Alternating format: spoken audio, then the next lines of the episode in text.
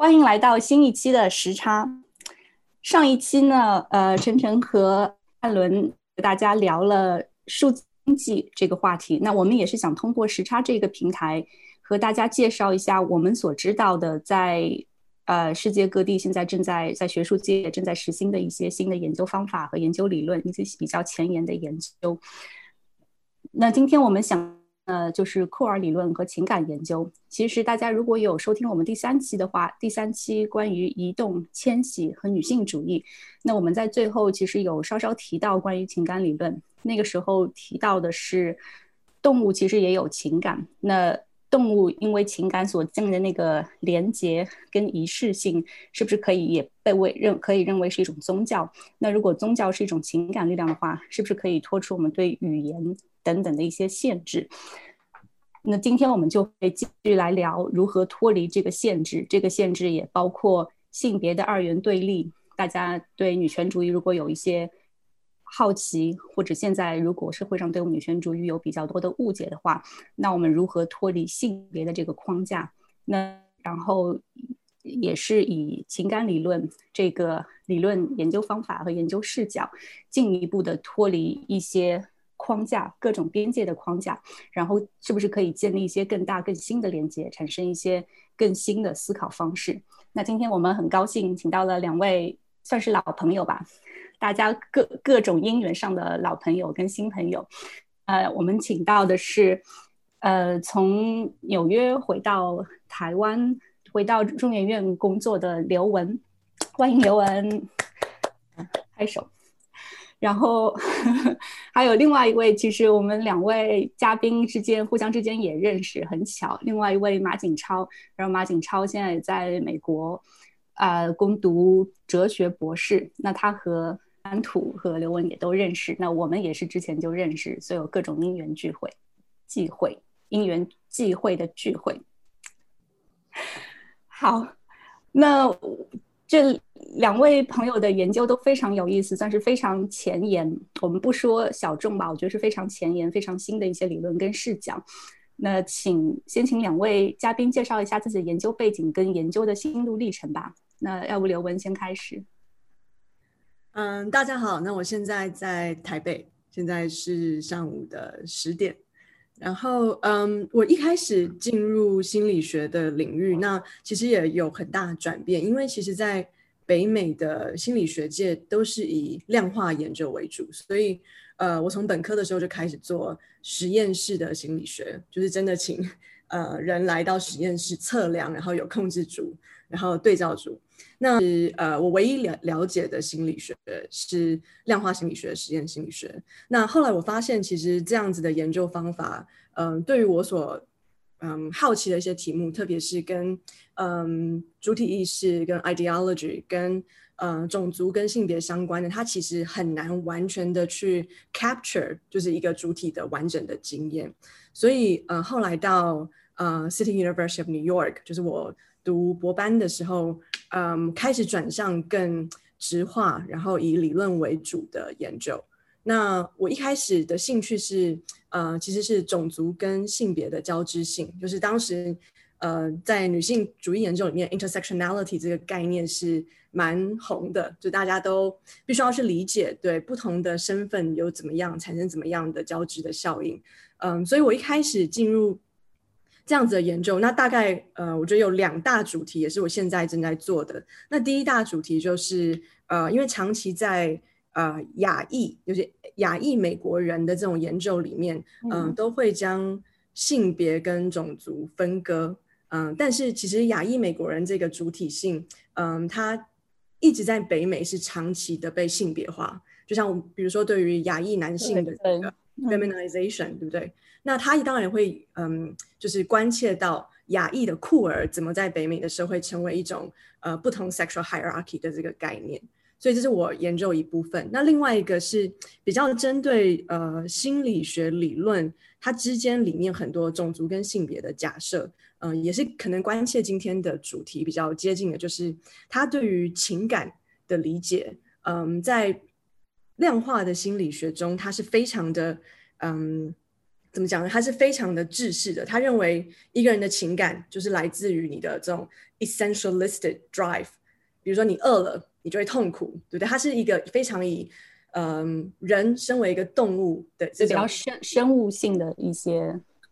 对。那对于文化面的这个情感，呃，就会非常的薄弱。嗯，所以我后来做的一些研究就是关于像比如说 shame 羞耻这个概念。嗯，它怎么样有不同的政治解释？特别是对于酷儿这个族群，那我们知道 shame 它其实是一个被呃重新重新 reappropriated，甚至变成一种政治动能的一个情感。所以后来就发展了一系列，比如说跟呃 shame、跟 melancholia 忧郁，或现在我正在做就是跟 paranoia，嗯，跟偏执相关的这种政治动能的研究。嗯，有意思，因为我们其实第一期、第二期都讲到了种族。哎，虽然是中文语境下的种族跟种族理论，但是也讲到美国的情况。三三图也是，因为他也生活在美国，所以也提到这个，所以很有意思。原来亚亚裔到现在还是把种族跟性别分开来看，就是亚裔本身还没有用运用到 intersectionality 交叉性、交互性这个概念来看，这个很有意思。然后我记得你最近也是有一篇新发表了一篇论文，那个也是以心理学，就是你刚才提到的，可能是第二你的第二个研究的方向，这样用情感理论来看心理学这些。是对，就像因为现在在一个 global pandemic 的状况，那其实我们对于很多事情都有未知感，那这个未知也造成了很多 paranoia。那有 paranoia 有很多不同的这个表现，像是阴谋论，其实也是 paranoia。所发展的，但嗯，在情感理论里面，我们不会去呃负面的去刻画任何一种情感，就是我们不会用 judgment 去说这个情感是好的，这个情感是坏的，而是说这个情情感可以做些什么。所以，除了阴谋论这种，当然是对于社会或对于民主比较有伤害的这种呃现象，另外一面，其实很多左翼的理论也是充满了 paranoia，对不对？因为我们要对结构怀疑，然后。呃，对，呃，社会的关系要有重新的批判，对于精英，对于在位者有批判，所以它其实也是一种嗯 paranoia 的动能。但像嗯，我们到到时候会讲到这个库尔理论的那个 Eve Sedgwick，他就讲到说，其实这样子的那个 paranoia effect 对于长期的这种 social reparation，嗯，是社会的修复可能是有限的。所以，嗯，即使是在左翼，那我们要怎么发展一个更能够回到社会的呃理论是可以修复社会，而不是只是单纯的批判。这个也是我觉得目前情感理论呃很重要的一个发发展。嗯，等一下我们可以继续聊。我觉得这一点特别有道理，因为现在。大家，尤其是左翼这一点，要新的大家重新发现的，或者是在中国在社会国家社会主义之后的左翼理论，那如何在批判之外，就像你说的，重新有社会修复的功能？那这这里面情感理论可以起什么样的作用？就这一点，对可能国内的听众来说也是很有趣的一点。谢谢。好，那我们来请马景超来聊一下。记得你本来读的也是哲学，是吗？对，是是。大家好，我在美国费城，呃，现在的时间是晚上十点十七分。我自己的研究的历程一直是在哲学领域，但是一直都很剑走偏锋，就是越来越往边缘靠拢，到现在已经自己觉得非常边缘，但好像也还可以的样子。因为在美国这边的话，主流是分析哲学，然后。我所在的这个系是欧陆哲学系，然后大家从名字就能听出来，欧陆哲学在美国就应该并不是非常的主流。我自己的话，就是最开始对这个感兴趣是从啊女性主义哲学开始的，就是啊在本科的时候。开始对波伏娃非常的有兴趣，然后就开始读。然后那个时候，他最重要的一本伦理学的书还没有被翻译成中文，然后那个时候就只能拿英文读。但是我大学刚毕业，那本书就被翻译成中文了，就是非常的巧，不巧。所以就是本科的时候，先开始从波伏娃入手，然后因为对他一直很感兴趣，然后就。呃，顺着这样子的一个呃路径去从他发散开来，去读一些他的同时代的人，或者影响过他的人，或者他影响过的人这样子，然后因此就申请了这个呃欧陆哲学的系，然后呃这个系当然对我的研究兴趣的发展就也是影响很大。就是从一开始做女性主义的研究，然后对女性感兴趣，然后对性别议题感兴趣，后来慢慢的就开始在来到美国之后，比较集中的接触了库尔理论。就在国内的时候也有一定的接触，但是是完全是自学式的。然后来美国之后上了课以后，然后就嗯接触到了比较系统的接触到库尔理论以后，觉得觉得非常的。就一开始会觉得非常的带劲儿，非常的有意思，然后就就开始做一些库尔理论方面的啊东西。然后其实有段时间跟刘雯合作还蛮多，然后还一起参加过会议啊什么的。因为那段时间我也在考虑很多，不仅是说亚裔，更多是说就是东亚的酷儿社群和就是啊东亚的同志社群。和酷儿理论之间的关系，因为我我自己有很深的感触，就是说，库尔理论被当成是一种比较先进或者比较时髦，或者是比较比较洋气的理论。然后啊，那么大家会觉得，哦，我们要从我们要从英语或者从法语去学习这种比较时髦的理论，但是。往往会觉得哦，我们自己是比较比较无聊的，或者是比较比较落后的。我们还没有同性婚姻啊，我们还没有就是某些权利啊之类的。但我自己觉得非常非常有意思的是，这里面的这个先进和落后的关系是如何如何体现的，以及就是我自己当时实际上有一个非常非常朴素的一个想法，就是我想挖掘一些，就是这些。我们可能认为自己落后，可能不认为，但是就是别人也认为我们落后。就是我想挖掘一些，在这些被大家视为落后的东西里面，有没有一些很酷的东西。然后这个是我当时的一个非常朴素的想法，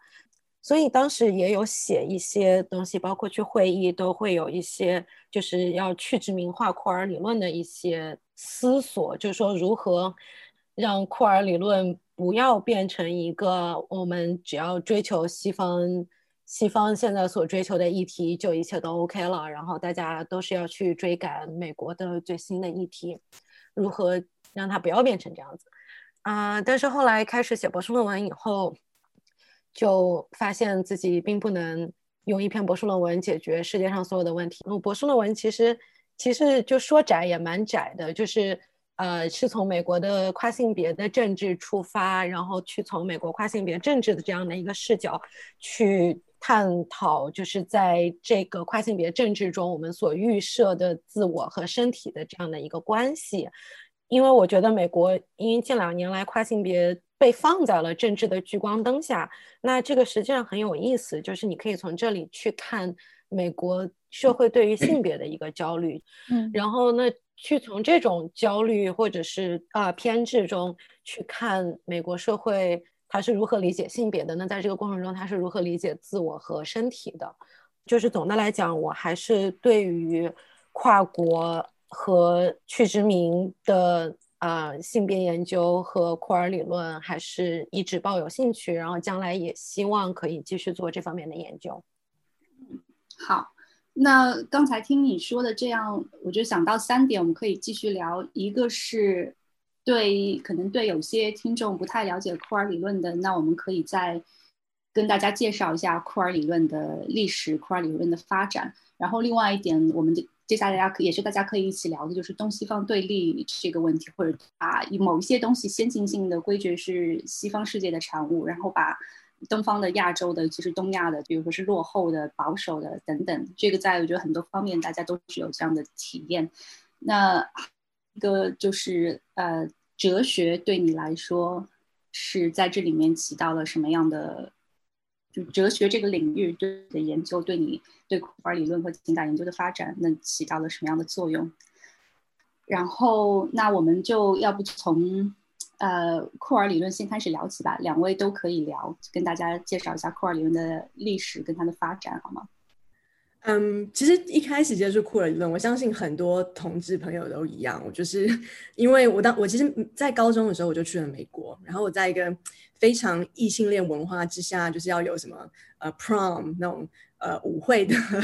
suburban culture 里面，然后来到了大学，所以我那时候很渴望接触嗯，就是库尔的社群。然后我就去了我们学校的那个 Queer Center，然后当时的主任就叫我去念福寇，所以，嗯，这是我一开始接触库尔理论的一个契机。那真正研究的时候，嗯，库尔理论它的历史也非常有趣，因为呃，其实从七零年代、八零年代的时候，我们知道当时就是有呃 Gay Liberation，然后后来有 Feminist Movement 在北美。那他们呃对于整个理论的学科建制也有一些贡献，所以当时有一个叫做 Gay and Lesbian 的 Studies，但主要是以历史性，有就是呃或者是社科性质的呃这些学术创作为主。那他们嗯通常的假设就是嗯 queer，嗯他那那时候不用 queer，他们应该就是用 Gay and Lesbian。就 Gay and Lesbian 这个主体呢，其实是呃一直在不同历史之间存在的。那他们的工作是去挖掘在美国或者是甚至在跨国国家不同时期有出现的这种 same-sex desire。那这样子的假设，后来在九零年代的时候，呃，库尔理论在比较是呃 literature literature study，就是在嗯或者是 comparative literature study 这种 field，嗯开始萌生出来，他们就去批判这样子比较本质论的嗯对于 gay and lesbian 主体的假设。所以库尔理论一开始，它就是你可以说它是一个反建制的学科。他认为我们不能用呃身份认同去定义任何人的存在，那也不能够假设说，嗯，same-sex desire 这样子的这呃欲望或者是这样子的表现，呃是可以嗯被 universalize，就是它可以在不同的脉络都是同样的一种身份跟表现。那他们就 locate 嗯美国的这样子的。嗯，应该说西方的这种嗯 same-sex desire 跟他的 identity 塑形，嗯，我认为很重要的一点是，他们连接了精神医学的发展。那其实 c o 也讲了很多这样子的历史，对不对？那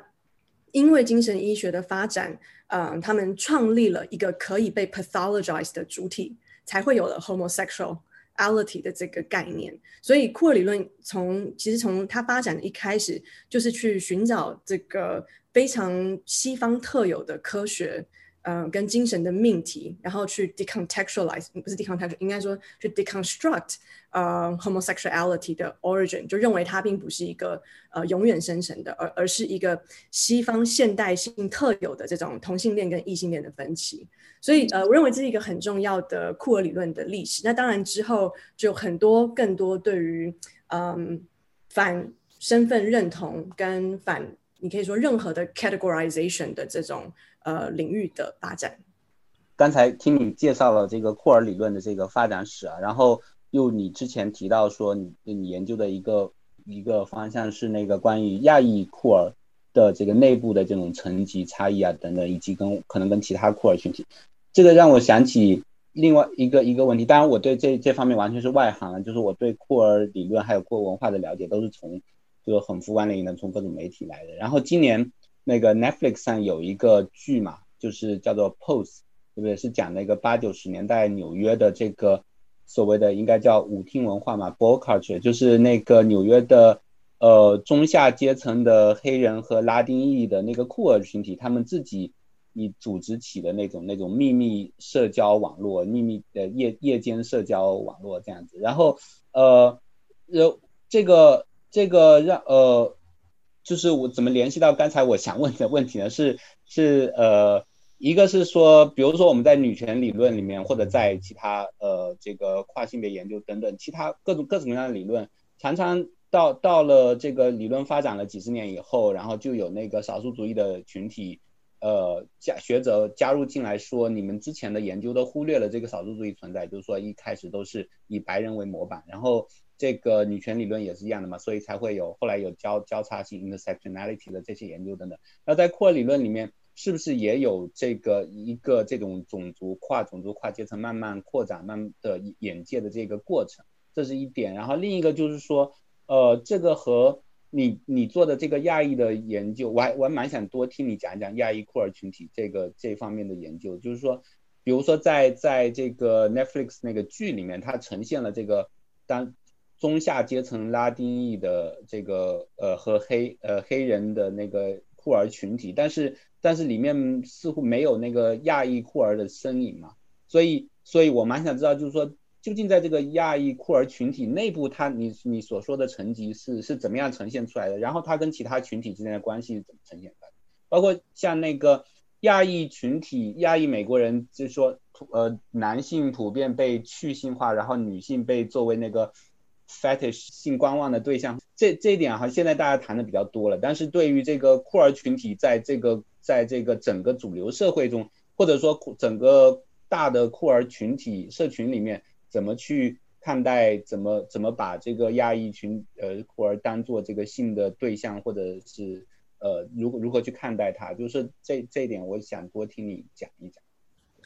嗯，我觉得这是一个最近学科发展很重要的议题，就特别是种族跟性别的这个交织。那呃，如果回溯的更早一点，他们会回到像呃殖民时期，对于像是 mulatto 这个概念，mulatto 就是可能没有一个很好的中文翻译，就是白人跟黑人混血而产生的这个小孩。那其实，在当时十九世纪的时候，他们认为呃 mulatto 是一个无法繁衍、无法生殖的一种呃身体，一种主体。所以很多的酷儿学者就会说，这样子的现象让我们理解，其实，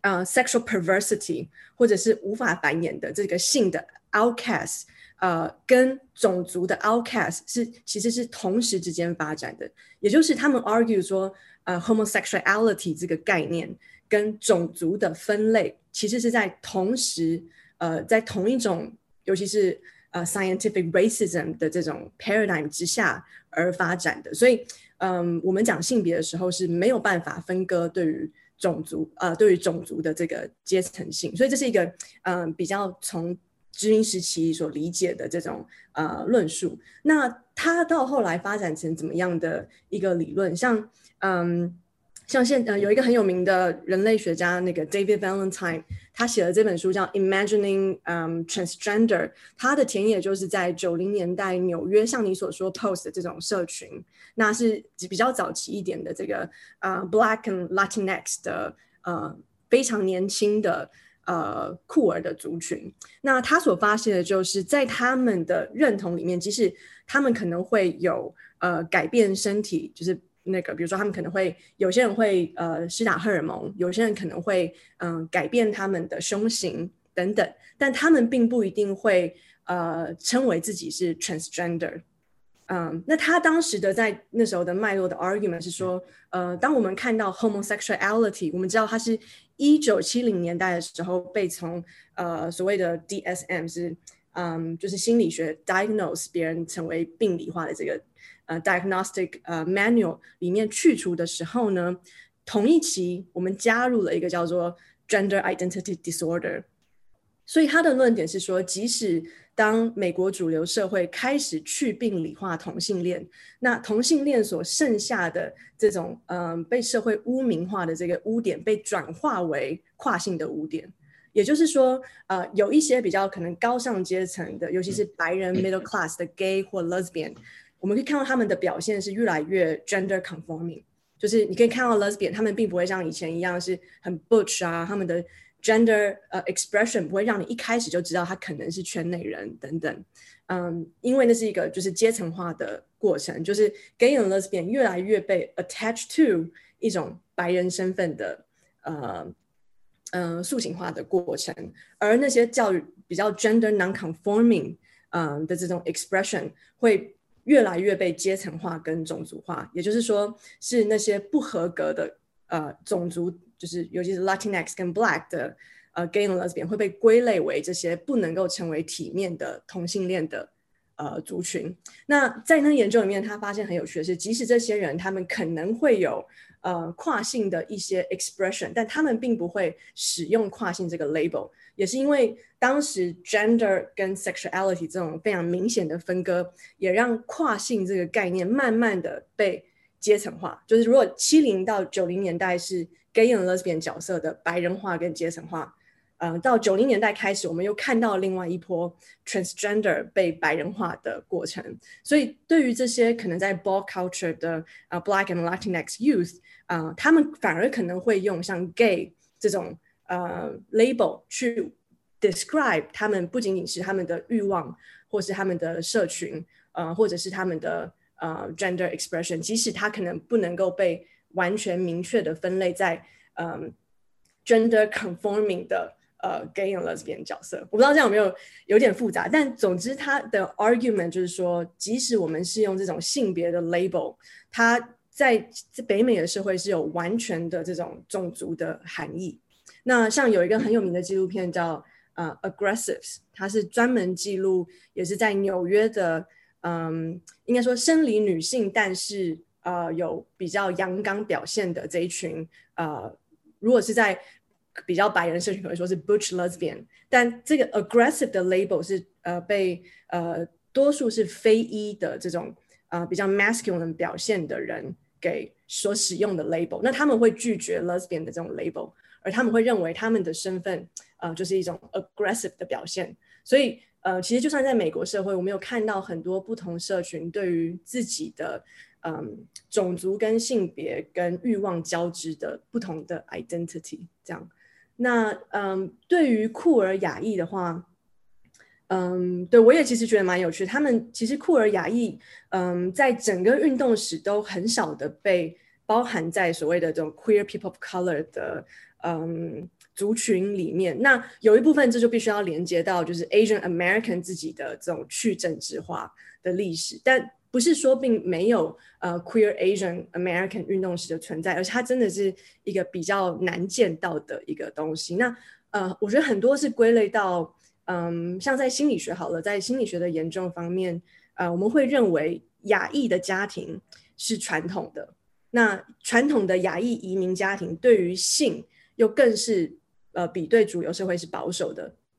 所以在很多的文献里面都会认为酷儿雅裔永远被处在一种所谓的 double bind 里面。就如果他们要成为同志主流的同志，他们基本上是要去 assimilated to white culture，就他们要基本上把自己的认同跟文化跟主流白人文化结合在一起，那他们才能够有这种嗯比较紧密的同志的身份认同。而如果他们是把自己留在这种以亚裔移民社群为主，他们就会在一个异性比较是异性恋 hegemonic 呃的社群。那我认为这样的研究其实对于亚裔酷儿是非常不公平的，因为好像他们就是永远被卡在两个呃主权社会里面，而没有自己的 agency。所以我后来做的一些都是在讲，那酷儿亚裔怎么样找到自己的能动性跟社群。那其实嗯，那就也也牵连到我之前做。嗯，Blood Lives Matter 的研究，因为我发现其实很多的呃酷儿亚裔运动者，他们并并不一定会想要参与呃以白人同志为主的同志社群，因为他们认为在那样的空间，其实跟他们的背景跟他们想要做的运动是没有什么连接的，就可能比如说，呃，他们主流要要求的一些嗯同志的保障啊，对于他们贴身的要求是没有。呃，很紧密的相连，所以很多的这些亚裔运动者，他反而会想要参加以呃种族为主的这些诉求，呃，像是那个 Asian for Black Lives 在纽约的这个环境，很多其实他们都是 queer and gender nonconforming queer Asians，但他可能不会用呃酷儿我们所知道的 typical 的 agenda 作为他的政治主体性，所以我是我越来越看见到就是。呃，queer of color 的这个社群有这样的走向，就是他不太会以呃我们传统理解的同志运动作为他主要的政治主体性，而反而会嗯接触像这种呃 Blood Lives Matter 或是这种甚至是那种反帝国的 anti-imperialist organizing 作为他们的呃主要的社群。对，蛮有意思的，因为我我我确实也注意到，好像就比如说。呃，黑人酷儿群体他们在参与政治的时候也会依附到那个呃 Black Lives Matter 的运动嘛，他会说 Black Trans Lives Lives matter 或 right 然后你刚才说的亚裔这个情况，呃，我就是跟跟这个酷儿没有什么关系的，是因为我之前读那个 Michelle 过 Michelle 过，就是也是一个台湾裔的呃美国作者嘛，他不是写了一本 Reading with Patrick，就讲他在怎么教那些监狱里面的呃囚囚犯什么的，好像也翻译到台湾去了嘛那本书。然后他一开始讲他从小生长在美国的密歇根的小镇上的时候，呃，当时就让我觉得，呃，就是就当然我不是我不是在美国长大的，所以我我我读到他写的那段文字的时候，好像看到。亚裔美国人的，就是好像他们打开了一个幸运的窗口，让我偷窥进去一样。就是说，他从小生长在那个小镇上，都是白人，然后他没有办法认同到白人文化里面，总觉得被排斥。但是似乎又没有什么亚裔的经典的呃作品可以给他读，让他去认同。所以他他吸收那些资源养分，都是来自那些当时白人学校里面不教的，但是呃你在那个边缘文化里面可以找到的那些黑人作家，什么 Maya Angelou 啊，或。诸如此类的，然后就天天背诵麦安吉尔的诗，然后哭得入睡，大概大概是这种感觉，就就好像他就他就呃从小长大一直觉得自己是一个黑人，或者他一直渴望就是说呃自己成为一个黑人，因为就是好像在在这个美国的那个那个种族抗争或者各种抗争的脉络底下，就亚裔呃很长一段时间找不到自己的那个定位，找不到自己的。身份，然后要施展能动性的话，只能就是你又你又不愿意那个从属在白人的文化底下，所以所以就是一要要从黑人运动那边去汲取资源，这样子，就和你说的挺像的。的确，的确。那嗯，您所以，我我也想到就是呃，因为其实白人主流文化，无论是异性恋或同志的文化，对于亚裔真的是一个非常。艰困的处境，尤其是如果你是亚裔的男同志，那最近蛮多研究都会讲说，像他们那个 dating market 对于呃亚裔男同志的排挤嘛，那有一个很有名就会说，像很多 profile 上面都会说，嗯，no fat, no bottom, no Asian，就是说，嗯，你你不能够是那种太阴柔的，你也不能是胖的，你也不能是 Asian，这成为一种男同志在交友的一个线，就是一个。呃，阶阶层，那所以如果你要去融入这样的这个非常种族化的这个 同志社群，你其实要牺牲很多，对不对？你自己的主体性，或者你要就去认同呃白人的文化。那嗯，很多人会问我说，那是否女同志在这个方面会好一些？那我其实说我自己的观察跟呃在文献上来讲，因为呃整个女性主义运动的发展，呃，我认为对于女同志圈还是有正面的影响。就是我们比较少看到这种嗯非常 blatant racist attack，当然不是说没有这样子的这种 racist 的这种 intergroup dynamic，但是呃的确没有像呃我认为啦没有像男同志一样这么的激烈。那 也许 Chris 会有不同的想法，但我认为嗯在整个呃性别种族交织中，这个女权运动还是有一点它的帮助。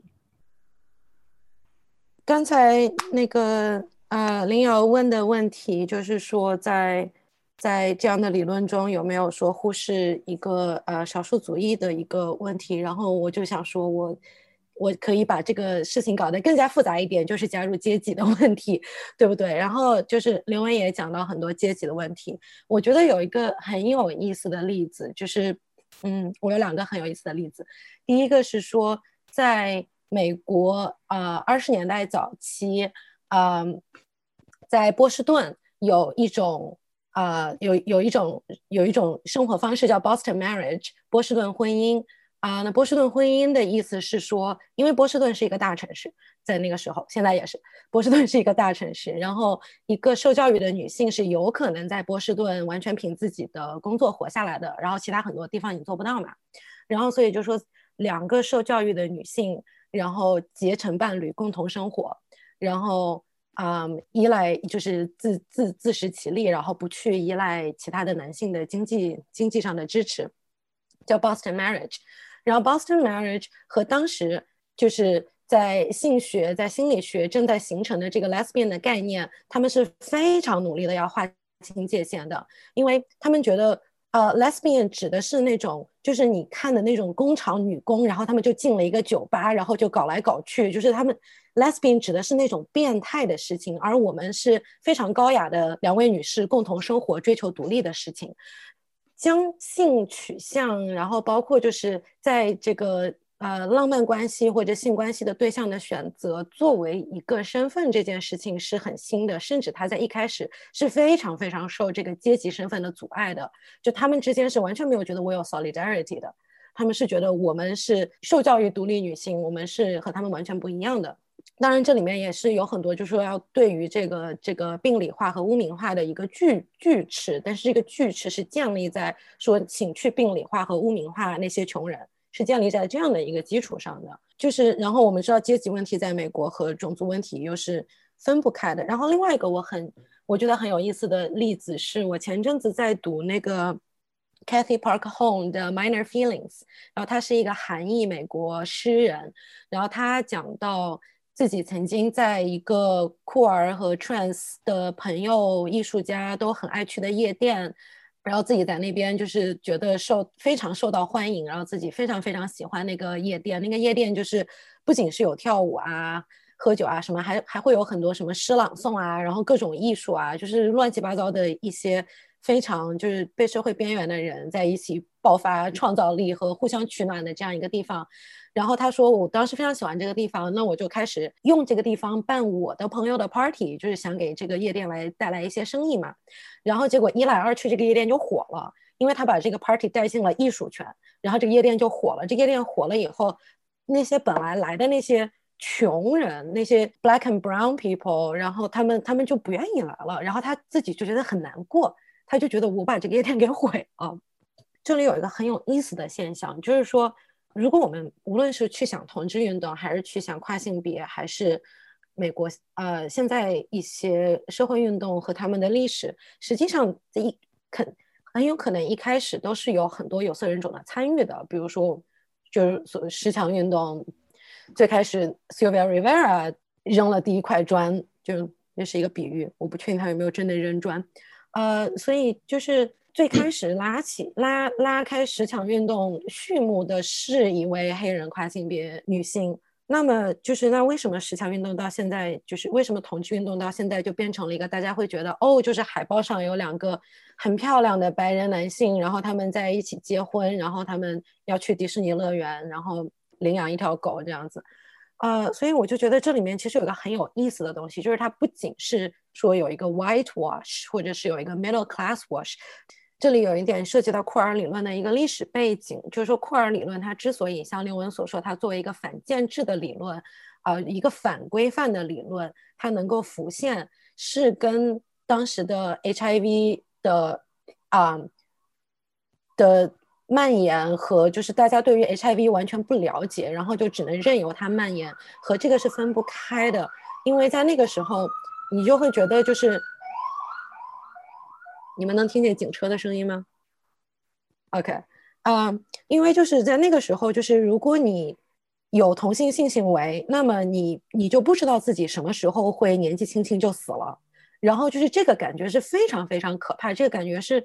你非常努力的去要求政府和医疗公司去投入资金去研究这个东西，阻止这个东西，然后政府就完全不管你，医疗公司完全不管你。因为很多人觉得你们活该死，非常可怕。但是他对于当时的酷儿群体是有一个构建的过程，就是很多人因此就会说，社会主流不管我们，因此社会主流本身有问题，我们应该从我们的视角出发去批评社会主流。然后就是你有这样子的一种，就是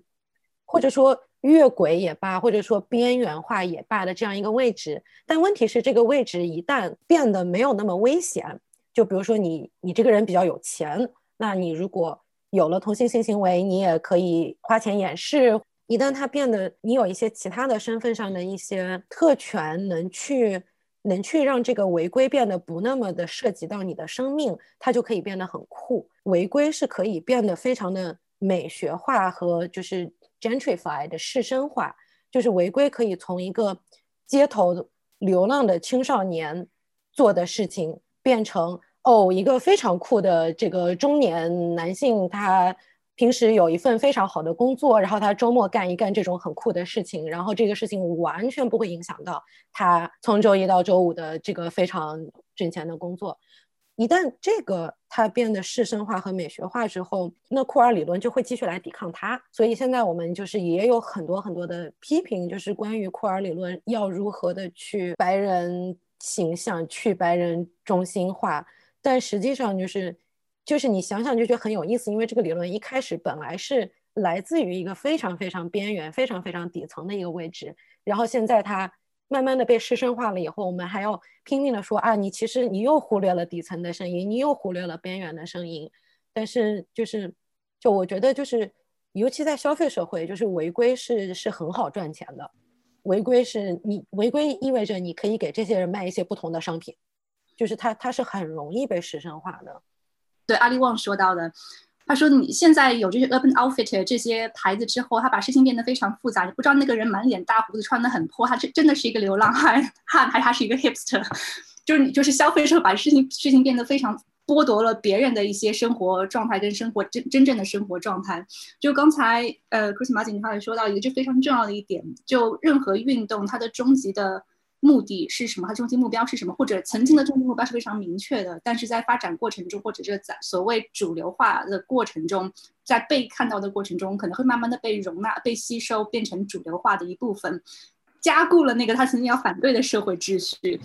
所谓身份对身份的一些争取，那被看到的身份，还是因为他拥有那些社会资源，拥有曾拥有那些文化标记，容易被看到。我想到就是在。因为我现在在香港，我现在是上午的 十点五十二分。因为在香港，我认识有些老年的长辈，女性长辈，那他们现在都已经退休了，但他们从小到大其实都知道自己是女同志，但他们就他们不需要出国，因为他们其实都是中产家庭。但他他其实中产身份，他可以和他的女性朋友、友人，他们就一辈子在一起，然后他们家人周末饮茶也都一起，大家都知道是怎么回，大家都不说穿，不用说穿，他们也是。就刚说到那个非常优雅的两个人一起生活，他说这是我最好的朋友。大家觉得你不用，大家都觉得好，那我就不用说穿这件事情就可以了。那最近香港又有另外一部电影，其实也有本书、一本研究改编的，就讲香港曾经的底层的那些同志圈，那些他们的生活是怎么样的。那其实大部分人都是因为他们没有办法做出这样。被认可的争取身份的这样一些行为，所以他们后他们选择的其实是他们选择是主流化，因为这是他们唯一能够找到被接受的一种方式。然后那个电影，那个电影叫《叔叔》，那《叔叔》的最后其实两个人也是。差不多也是分别回归各自的家庭，因为觉得我的主流生活需要我，我花了很，他也有涉及一些移民的这些经历，底层人的经历。可是我花了一辈子努力工作，现在我有在香港有一层楼，我有房子，有家人，的很不容易。就是这些主流的生活，就是这是我来的目的。我这一辈子就是为了这些，所以不能轻易的因为另外一个身份，那是另外一个不被社会认可的身份，放弃我已经被社会接接受的身份。就这个是。很有意思的一方面。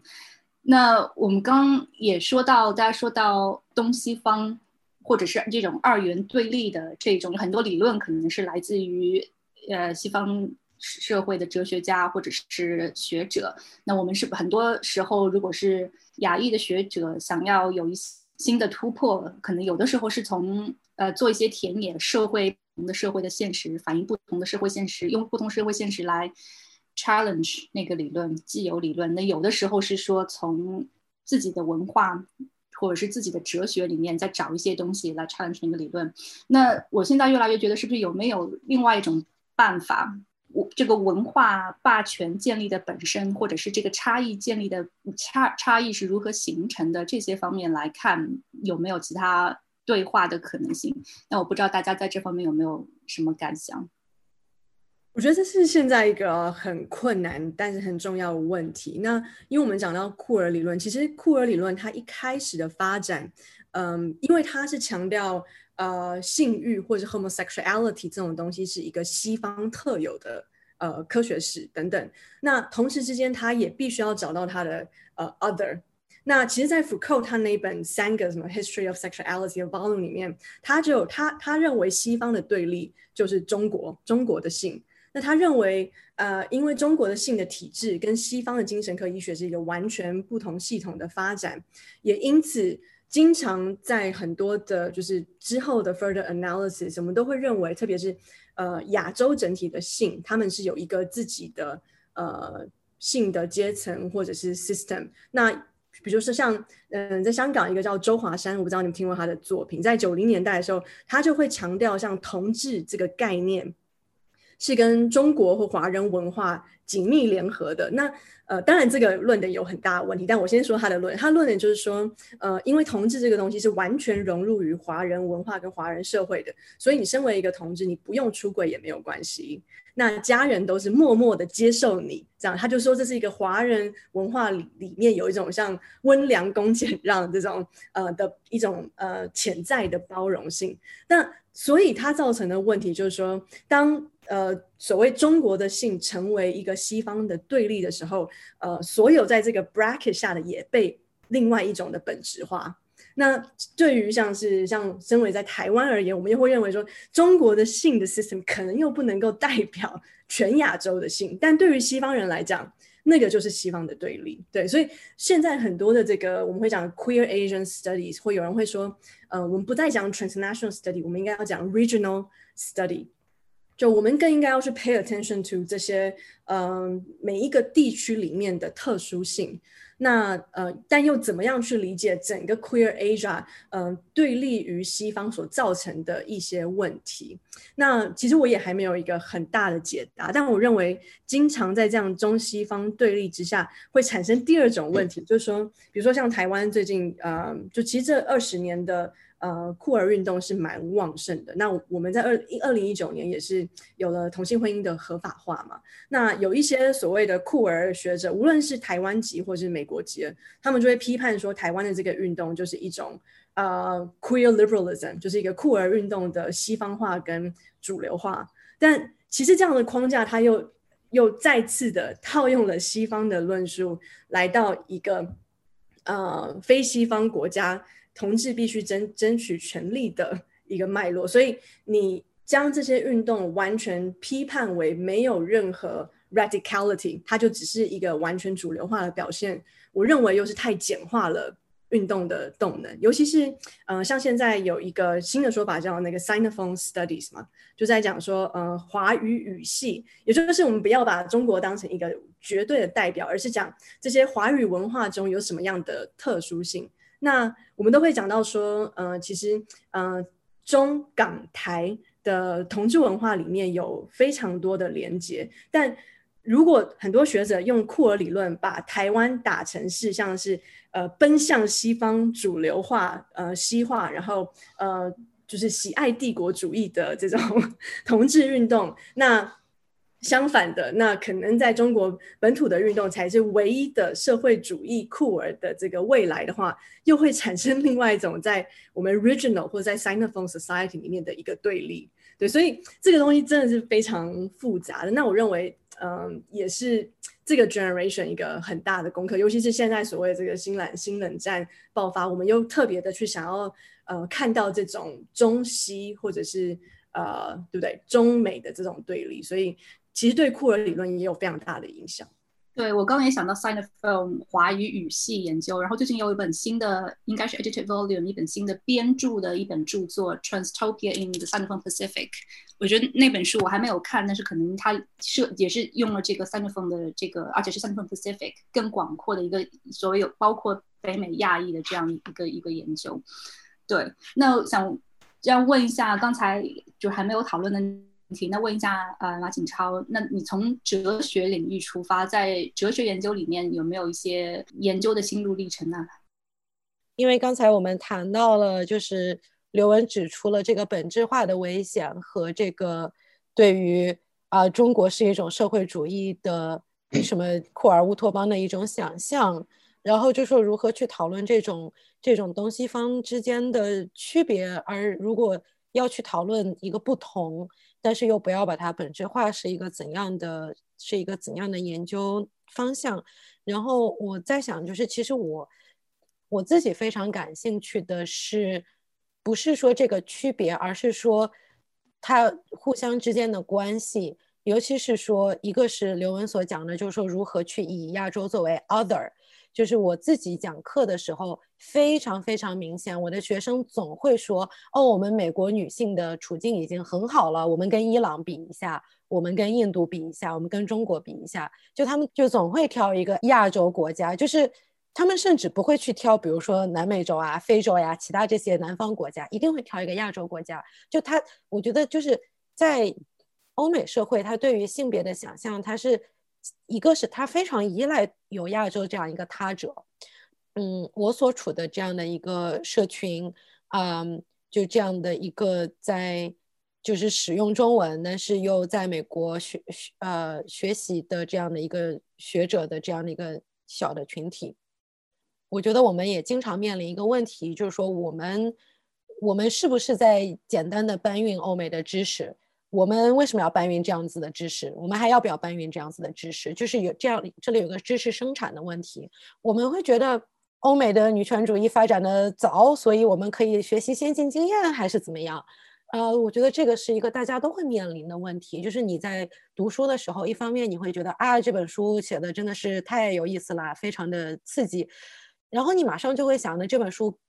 和我在国内的处境有没有关系？这本书和我。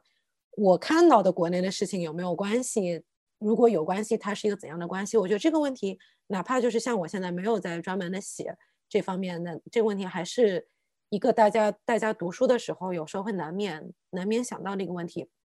那我自己的话，就是我我是很想小心的做这件事情，就是每次我做一点搬运，我都说，哎呀，虽然我搬运了，但是请大家不要用呀。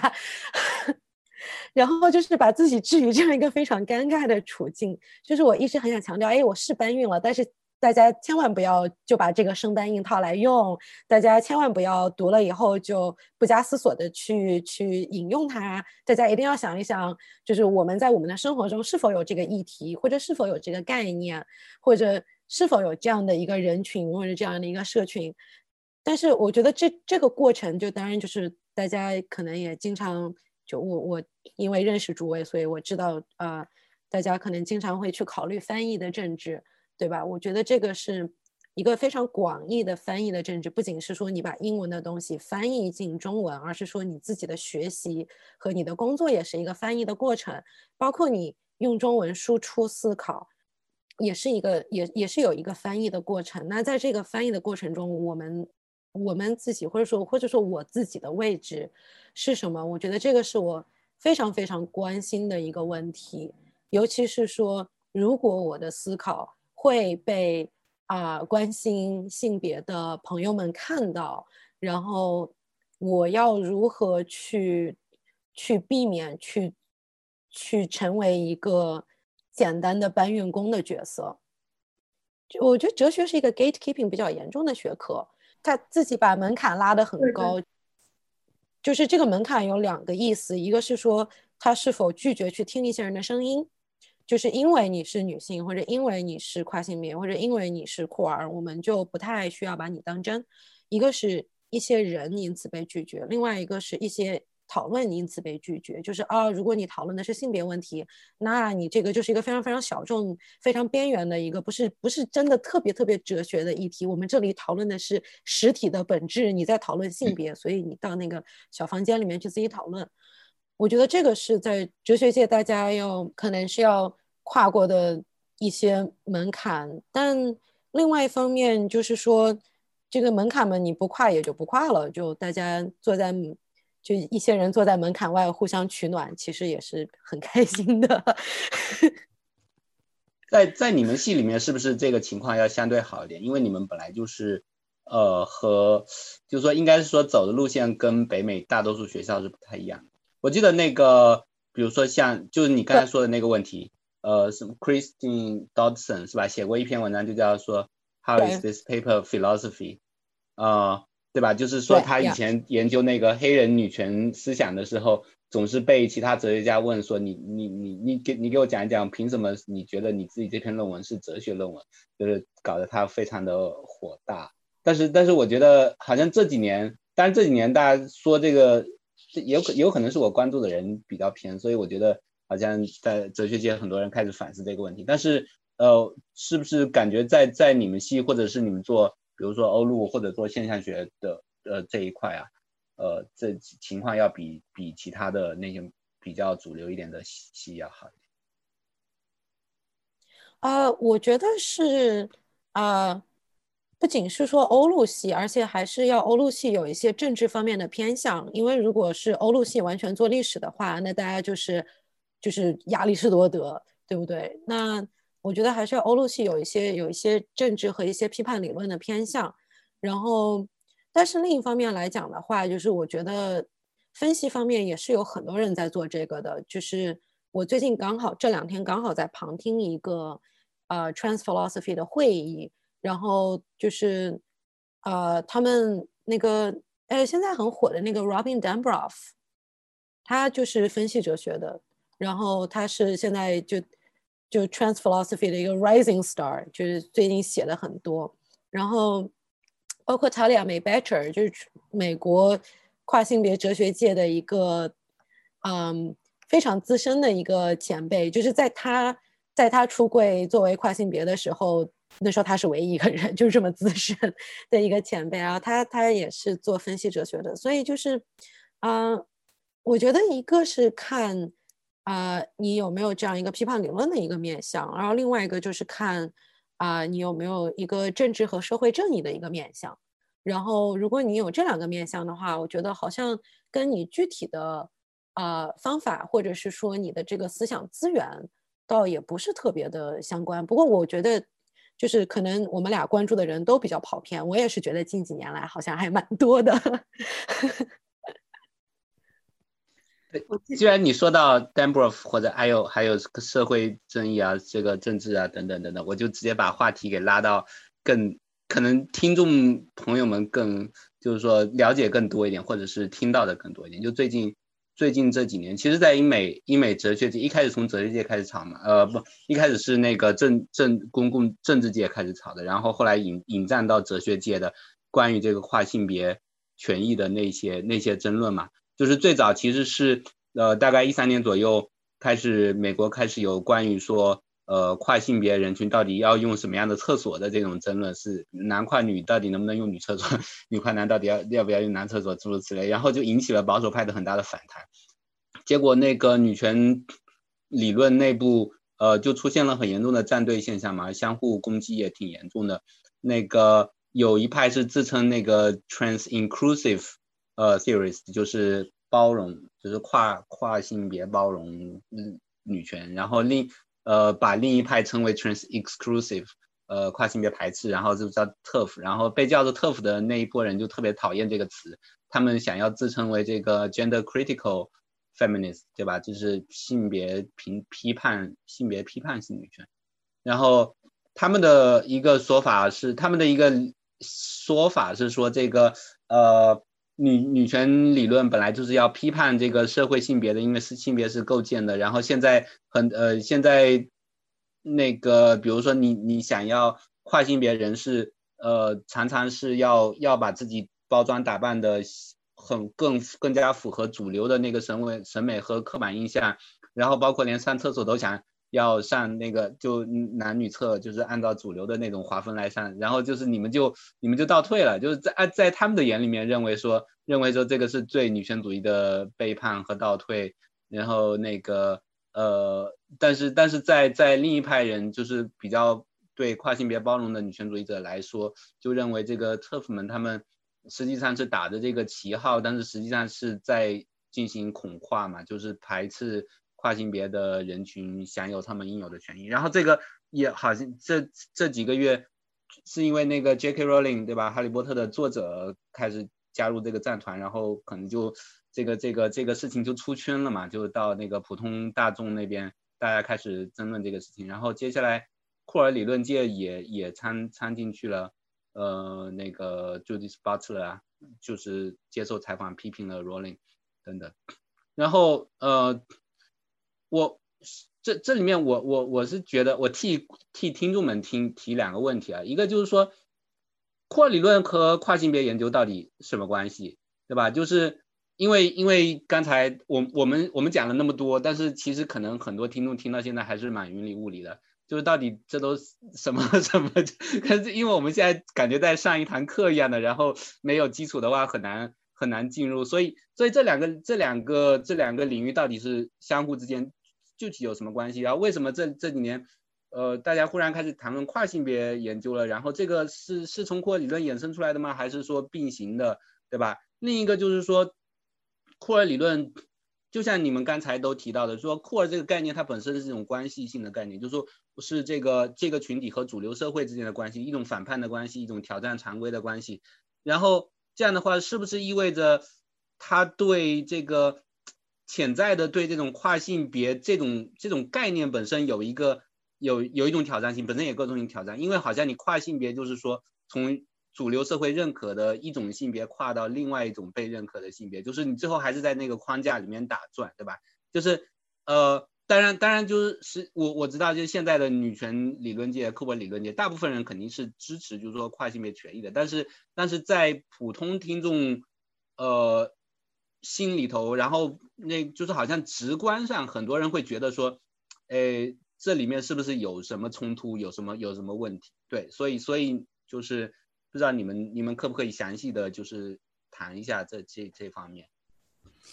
嗯，延续一开始讲的，我想从那个运动脉络可能会比较清楚一点，因为嗯，在像我刚才说，整个同志运动的主流化的阶段上，特别是从九零到两千年初这个阶段，那为什么我们会看到一个其实曾经在六零年代一个比较。融合的，就是酷儿的诉求跟性别上的诉求，其实是有联合的这个现象，越来越被分歧。那呃，很多的酷儿学者认为，是因为在这个主流化阶段，我们认为性就是 sexual desire，它成为一个私有化的物品。嗯，就像因为很多的这个主流诉求是要嗯用 privacy 这个概念去说，我在我家想要跟谁上床，这个不是你。政府可以管的事情，对不对？所以当时的这个同志运动是完全走这种 privatization 的呃路线。那当性变成私有化，也造成另外一个问题。就像我刚才所讲，那些比较有嗯公共表征的 gender expression 是被看起来就是 quote unquote 是不正常的这些人呢，就被归类为不适合纳入。gay and lesbian 主流的这个社会，那所以也因此，我们在九零年代后看到一个这样子运动的分歧，就是跨性别者或是 gender non-conforming 的这些人，就性别多元的这些人，他们认为他们需要有自己的运动，因为当主流的同性恋，他们的呃他们在自己 bedroom 想要跟谁做爱这件事情已经被保护了，那他们的这个公共的性别的表表征却反而变成一个公众攻击的对象，所以。呃，运动的脉络是有一个这个问题让它造成分歧。那当然，这是为什么？呃，你说酷儿跟跨性别这个理论的关系，所以我认为也是从大概这个时候，那有一群学者他们认为，我们必须要更呃清晰的去思考，就是 transgender。嗯，所可以带回给这个库尔理论的这个动力。那另外一个脉络是在讲，像您刚才所所说的那个比较是女权运动的脉络。那现在会有这种比较 trans exclusive feminism，它嗯某一种程度，它是一直是像你所说的，就是女权运动里面的一个分歧。就女女权运动里面一直都有这种本质派的。比如说，认为那种 Mother of God 女性 就是比男性强，就是因为女人有子宫、有乳房，那更贴近 Earth，或者有这种 super power 的这种 cultural feminism。那它一直是呃，特别是七零年代那时候发展特别旺盛的一个呃派系。那另外一个还有就是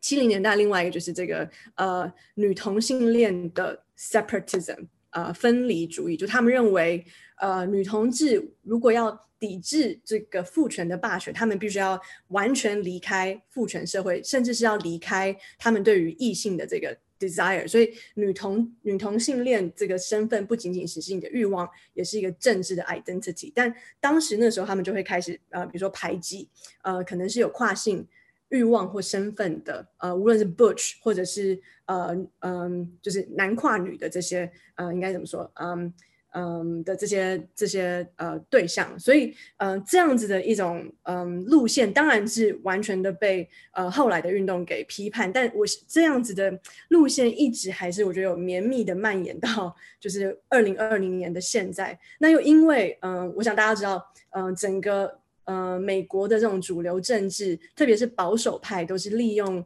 跨性的权益作为一个他们诉求呃认同的一个项目，像。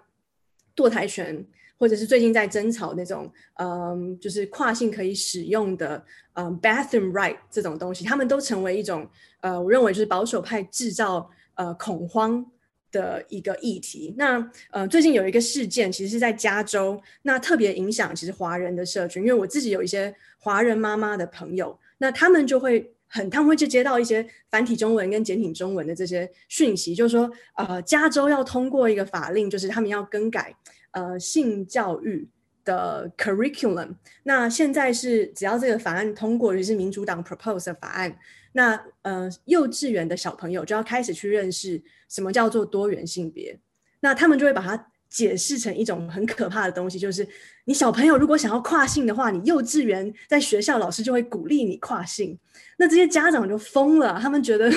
我我的小孩我送到公立学校，然后你居然教他。要怎么样变成跨性？然后你教他要怎么刚教，对他们就会想到这种很性恐慌的事情。那其实，嗯，我认为对大家来讲，其实认识性别应该是要一个，嗯。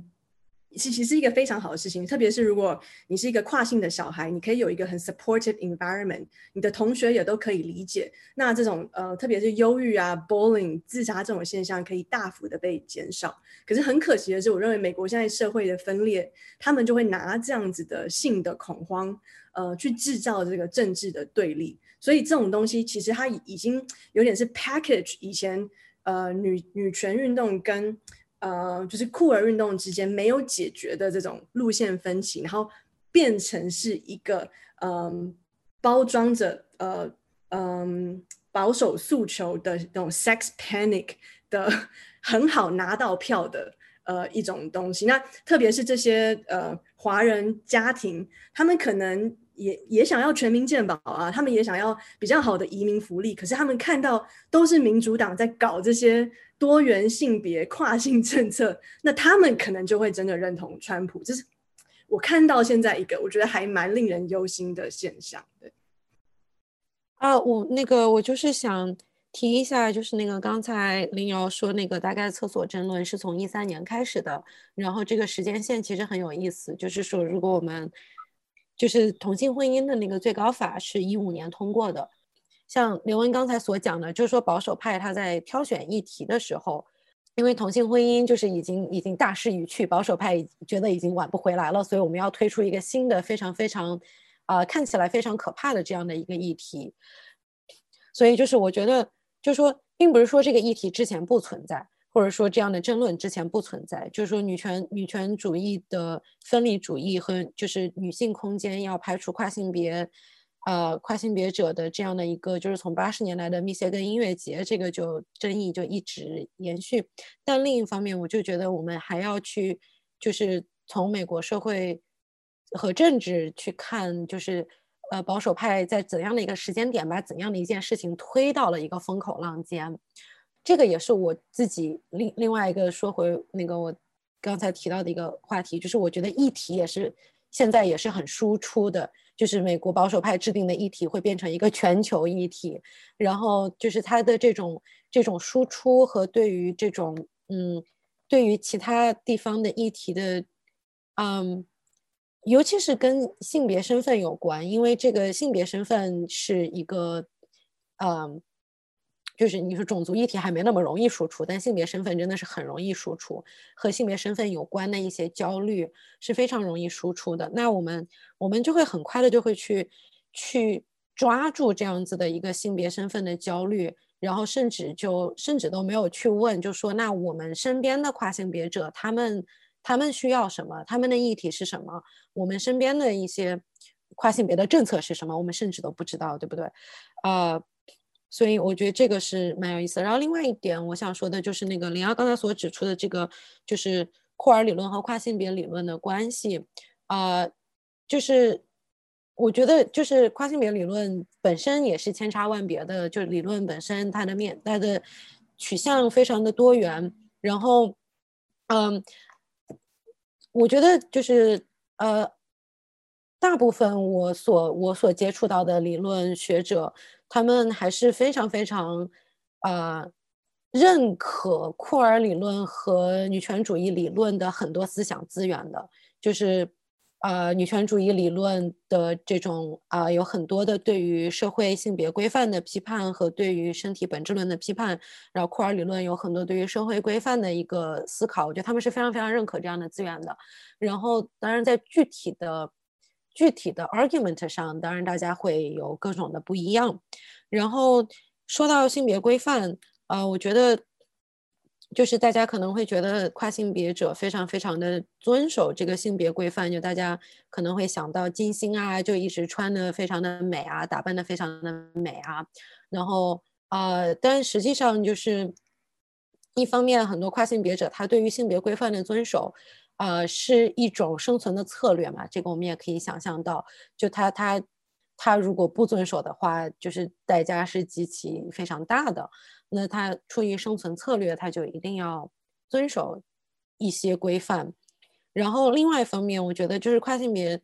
社群内部，包括理论社群内部，对这个也是有很多的讨论。包括呃，大家可能现在可能看到美国的，就是非二元性别非二元者，嗯，就现在出柜的越来越多了。然后就 non-binary gender non-binary。嗯，所以我觉得就是，呃，如果我们去关注一些在在理论，在就是写成 peer review 文章之外的一些理论，比如说你去看一些大家在网上进行的讨论，它实际上是非常非常非常非常有创造力的，就是比如说网上。前两年，Tumblr 上有一个很大的讨论，就是说跨性别一定要有 gender dysphoria 才叫跨性别吗？就 gender dysphoria 就是说你对于自己的性别身份的不认同感，然后和它带来的一种痛苦和不安。那有的人就说，我对自己的身体和我的性别身份并没有一个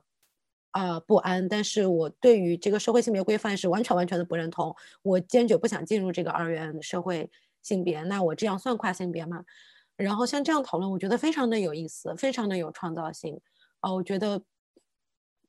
就是说，嗯，某种程度上来讲，我觉得跨性别者可能说是，嗯，接过了库尔理论的一个大旗，就是为我们为为我们所有人，我们顺性别者去开辟一些非常新鲜的领域，然后去在一些非常我们想象不到的地方去撬动社会性别规范。这个是为什么我在我在写博士论文的时候转向了一个跨性别理论的研究。哎，我觉得就是它实际上还是承继了很多很多女权主义和库尔理论的一个关切，但是他就是因为他面对不同的社会，他面对不同的焦虑，他去开发出来一些不同的可能性。你们那里也美国的朋友们也比较晚，那我想最后讨论两个问题。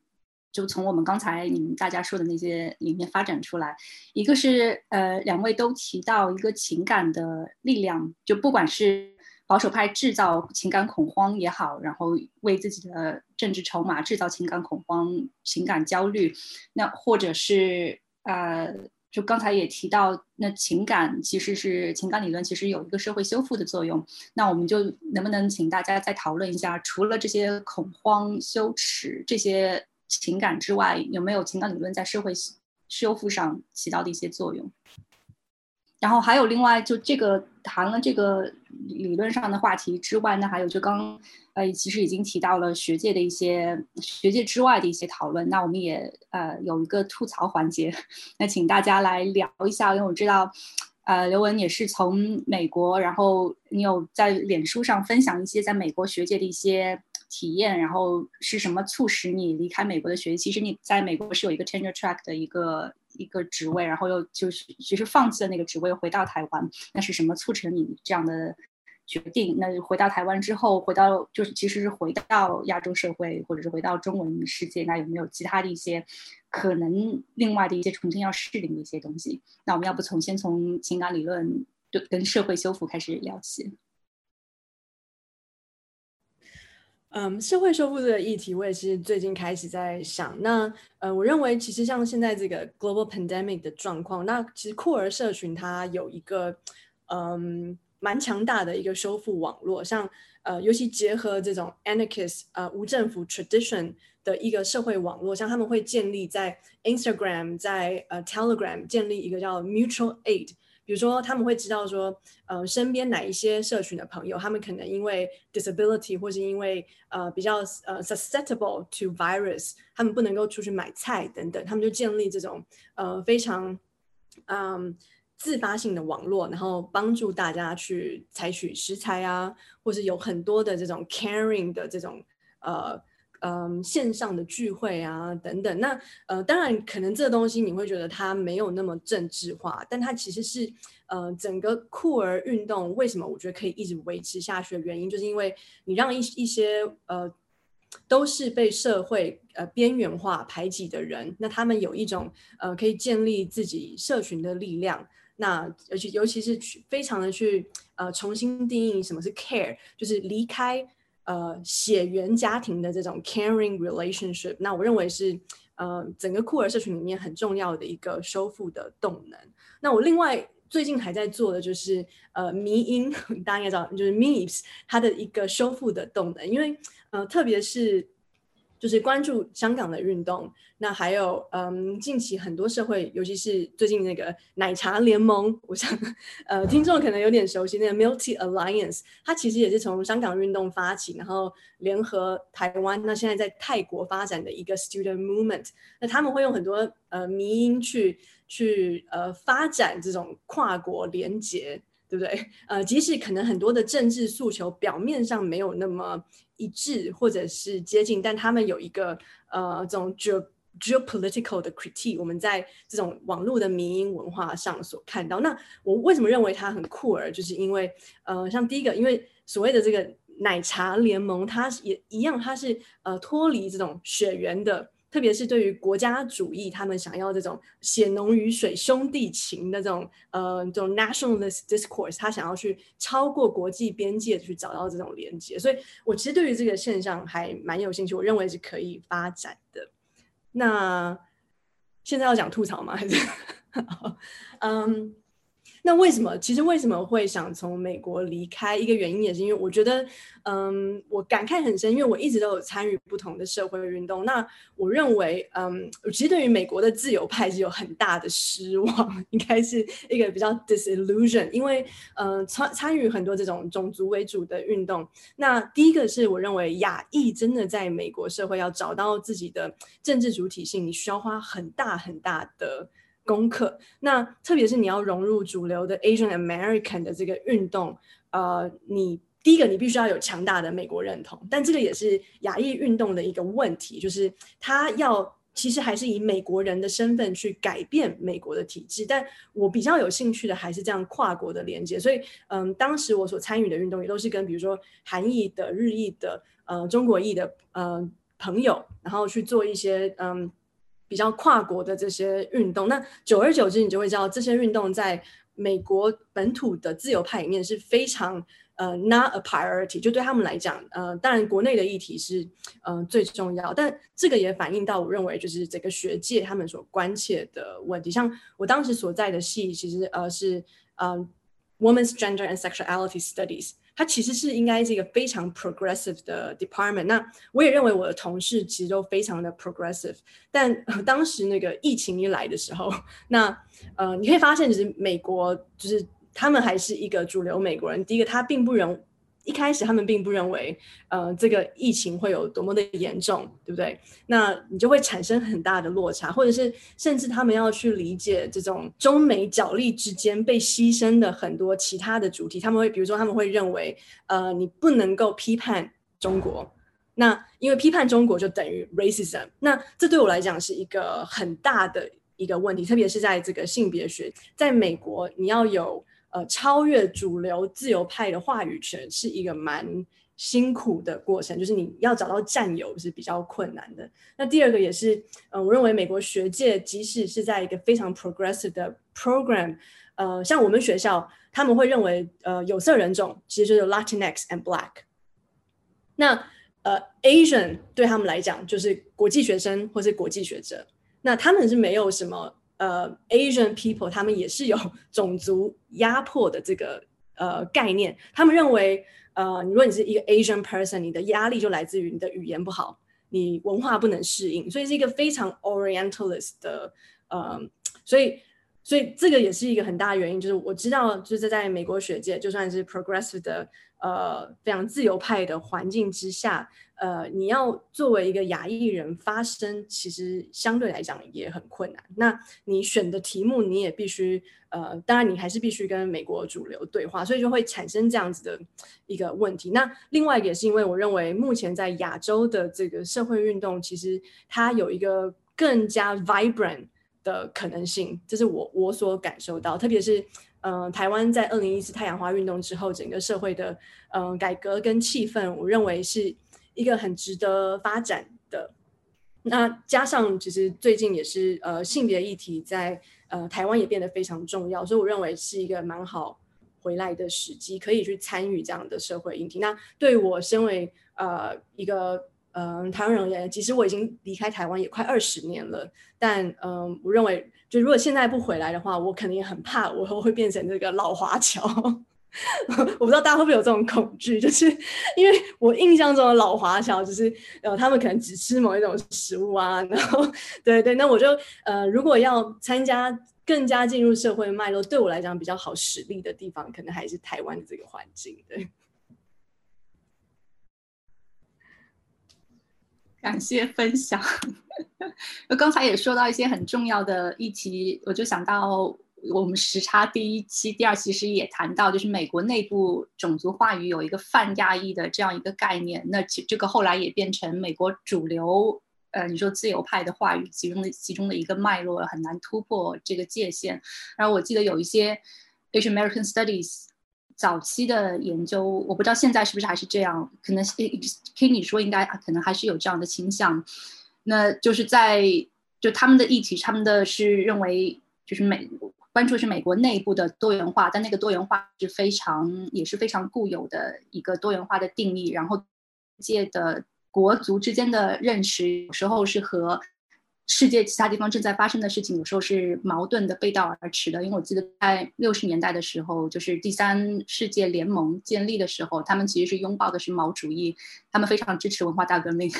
这是我觉得是非常讽刺、很有意思的一点，就是就是美国内部的一些呃，对自由自由派的一些话语。好，那我们看看大家有没有其他想补充的，或者是大家有按照在我们新。新的时差的新的传统，大家结束的时候，大家都说一两句比较带有希望的 一些话。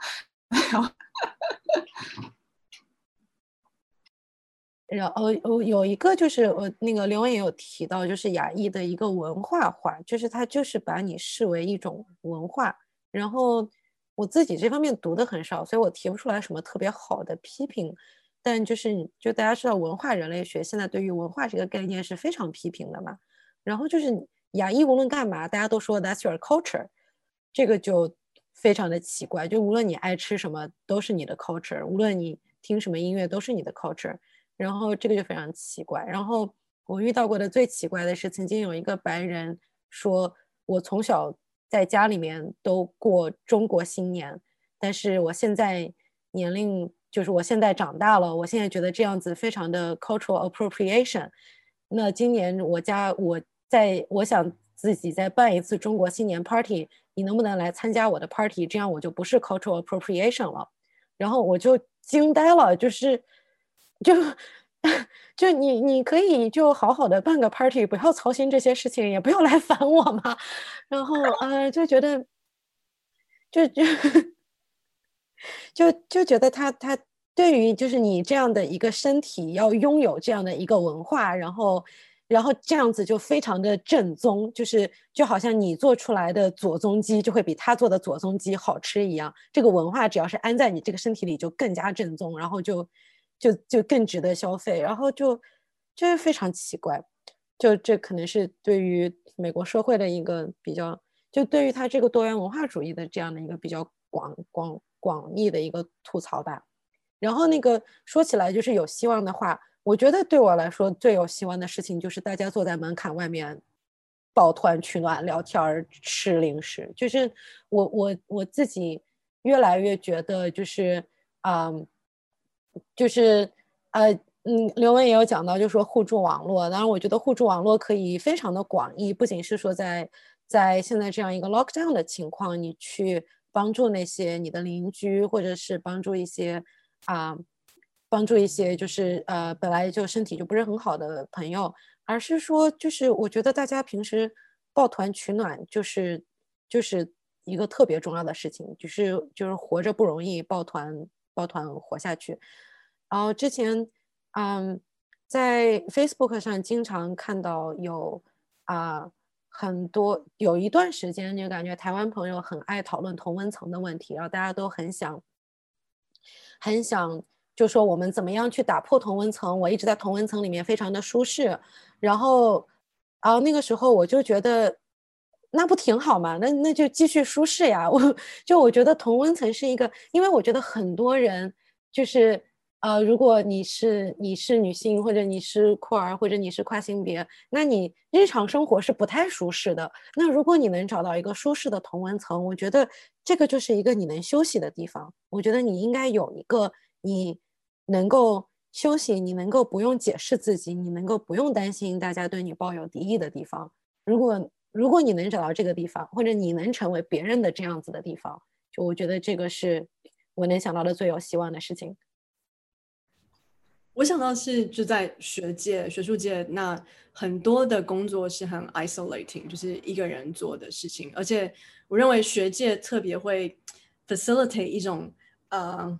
就是 ultra productivist 的这种 mentality。那所有的东西都要积分，都要发表，都要嗯取得最大的曝光。那所以我也很同意，就是 Chris 所讲的这种呃活着不容易，抱团活下去的精神。那就是如果我们可以做一些回到学术，应该说知识创作的真的本质，我觉得就是像大家这样子的在讨论跟社会结合跟知识的运用。那因为今天其实我们比较讲到的是库尔理论跟性别。那如果我们看向整个性别运动的，其实真的是在当然这个性别运动有很长历史，但真的在短短，特别是在这三十年间，你看它可以给社会多大巨大的改变，尤其是。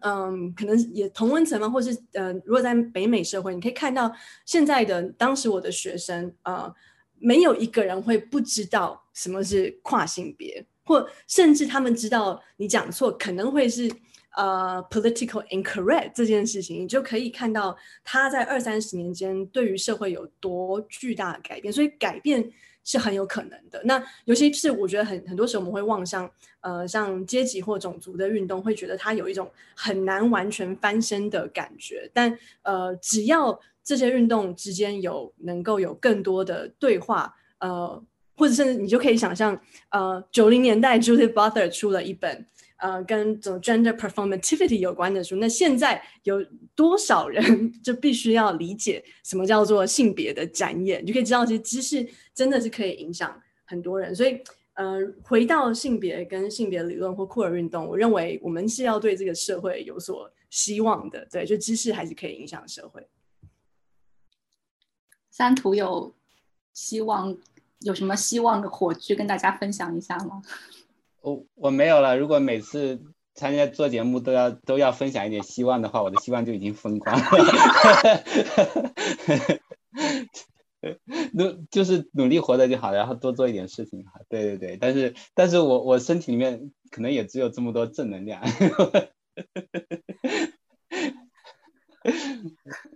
嗯，我就想就非常感谢大家。抽时间来，就是美国那边也已经很晚，快要半夜了。然后我们这里当然 也还好。如果想就跟大家对话，每次也学到很多东西。然后我觉得如果想总结一下的话，我觉得就刚才景超，大家活着不容易，大家抱团取暖，我觉得真的是总结的 说的非常好。那如果有一些在这个在这个基础上再说一些的话，那可能就是怎么把这个团做得更大一点，让更多人可以找到可以坐下来吃零食或者是抱团取暖的地方。因为刚刚说到，大家说到很多，比如说美国会想象亚洲，就其实想象是相互的，亚洲也在想象西方。就我经常说的，就是因为我以前是在英国读书，就大家想到英国就还是贵族啊、唐顿庄园啊、城堡啊这些东西。那最近其实 Netflix 上面还有另外一个剧，呃，叫呃性的教育 （Sex Education），我就很喜欢那个剧。那它里面其实说到，就是英国自己也不太提的那一段，英国的种族跟性别上面的一些或一些现状，我觉得就是。就我们怎么把就怎么更打破一些边界的，通过把那个团做大，然后大家可以更多的人一起取暖，更多的人可以有些地方休息。那在这个休息跟抱团里面，有更大的团或者是有更多的团里面呢，其实肯定也是打破了一些边界。对，那还是这样，谢谢，非常感谢大家今天来来时差。我现在这里是香港，我这里是上午的十一点四十五分。嗯，美国纽黑文现在是晚上十一点四十五分。嗯，台北现在是上午十一点四十五分。嗯，美国费城现在是晚上十一点四十五分。好，那美国的朋友晚安。那在亚洲的朋友，我们开始我们愉快的周末。